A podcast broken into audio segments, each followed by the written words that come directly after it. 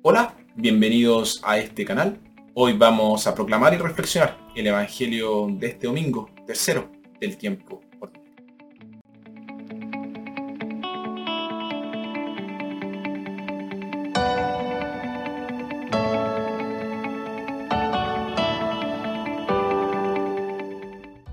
Nuestra primera lectura tomada de Isaías, el profeta predice la futura liberación de un pueblo oprimido. Nuestra segunda lectura tomada de la primera carta a los Corintios, Pablo lanza un apasionado llamamiento a la unidad de la comunidad de Corinto. Nuestro Evangelio, tomado de Mateo, la maravillosa profecía de Isaías se cumple Evangelio de nuestro Señor Jesucristo según San Mateo. Al oír Jesús que Juan había sido encarcelado, regresó a Galilea. Dejó Nazaret y se fue a vivir a Cafarnaún, junto al lago, en la frontera entre Zabulón y Neftalí, para que se cumpliera lo anunciado por el profeta Isaías. Tierra de Zabulón, tierra de Neftalí, camino del mar, al otro lado del Jordán, Galilea de los paganos el pueblo que habitaba en tinieblas vio una gran luz. A los que habitaban en una región de sombra de muerte, una luz de brillo. Desde entonces empezó a predicar diciendo, conviértanse, porque está llegando el reino de los cielos. Paseando junto al lago de Galilea, vio a dos hermanos, Simón, llamado Pedro, y su hermano Andrés, que estaban echando la red en el lago, pues eran pescadores. Les dijo, Vengan conmigo y los haré pescadores de hombres. Ellos dejando inmediatamente las redes, lo siguieron. Más adelante vio a otros dos hermanos, Santiago, el de Zebedeo, y su hermano Juan, que estaban en la barca con su padre Zebedeo, preparando las redes. Los llamó también, y ellos dejando inmediatamente la barca y a su padre, lo siguieron.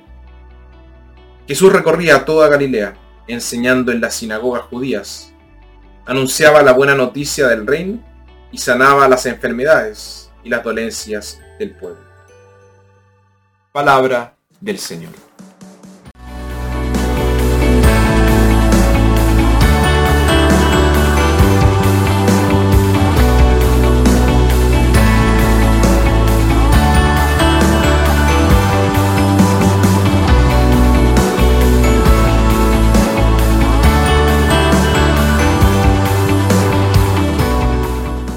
Mateo compara la llegada de Jesús a la escena con la llegada de una gran luz a un pueblo que había estado viviendo en una profunda oscuridad.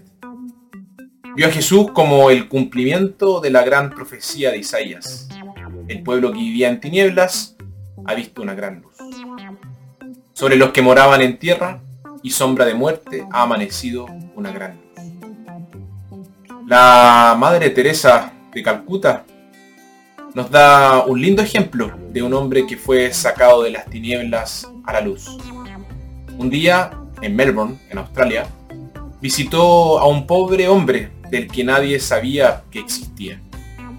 La habitación en la que vivía estaba en un estado terrible, mucho desorden y un abandono total.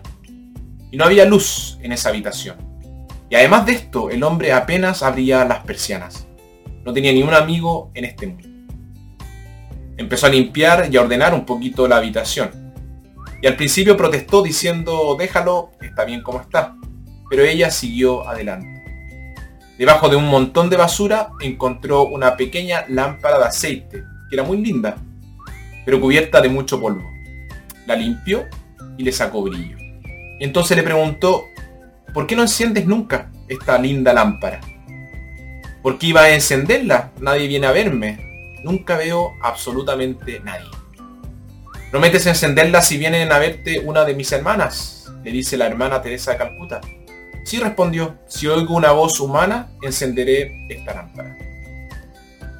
Bueno, dos monjitas de la congregación de la Madre Teresa de Calcuta empezaron a visitarlo con mucha regularidad y las cosas empezaron a mejorar mucho para él. Y un día dijo, a las monjitas hermanas, a partir de ahora podré arreglármelas solo. Pero háganme solamente un favor. díganle a esa primera hermana que vino a verme que la luz que encendió en mi vida sigue ardiendo. Al principio no le gustó la luz, se sentía un poquito amenazado con ella. Le incomodaba. ¿Por qué? Porque le mostraba la miseria en la que vivía. Primero la miseria física, luego la miseria de espíritu. Pero poco a poco llegó a verla como una verdadera amiga que le reconfortaba y traía esperanza a su oscura existencia. Así poco a poco dio un giro a su vida. La luz lo había salvado. Obviamente no fue la lámpara en sí lo que lo había hecho, sino la bondad y la amabilidad que simbolizaba primero en la Madre Teresa de Calcuta y luego sus hermanas. Para apreciar una luz uno debe ser consciente de su propia oscuridad y desear salir de ella. Uno debe darse cuenta de su necesidad de cambiar y querer cambiar.